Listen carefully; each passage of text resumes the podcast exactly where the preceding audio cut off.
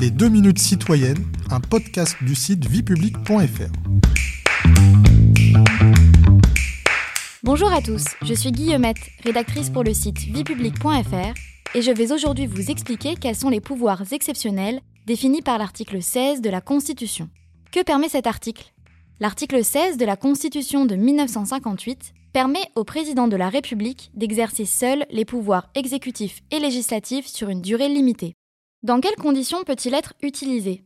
L'usage de l'article 16 est soumis à des conditions de fond.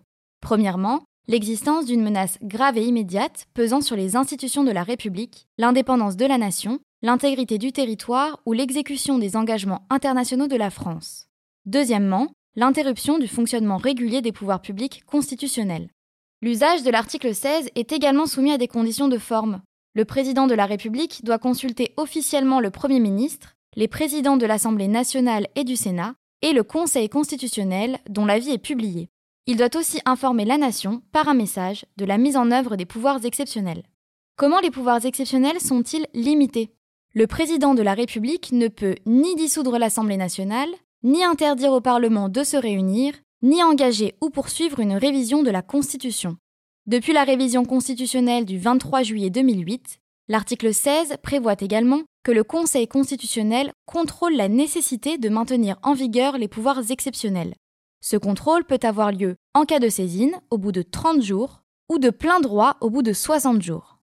L'article 16 n'a été appliqué qu'une seule fois par Charles de Gaulle entre le 23 avril et le 29 septembre 1961 à la suite du putsch des généraux, une tentative de coup d'État menée par quatre généraux en Algérie. Enfin, quel débat peut-il susciter? Les dispositions introduites par l'article 16 sont inédites dans la tradition républicaine.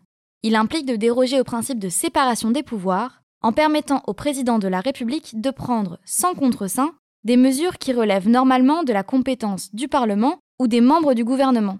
Cette délégation de pouvoir ne peut avoir lieu qu'en temps de crise. Dans ce contexte, elle a pour but de sauvegarder la démocratie et de rétablir le fonctionnement des pouvoirs publics dans les meilleurs délais. Il existe d'autres régimes d'exception pour faire face à des crises, comme l'état d'urgence ou l'état de siège. Vous pouvez réécouter ce podcast et toutes nos séries sur vos plateformes préférées et notre chaîne YouTube. N'hésitez pas à vous y abonner. Et pour en savoir plus, rendez-vous sur notre site internet viepublic.fr et nos réseaux sociaux. On se retrouve très bientôt. Au revoir à tous.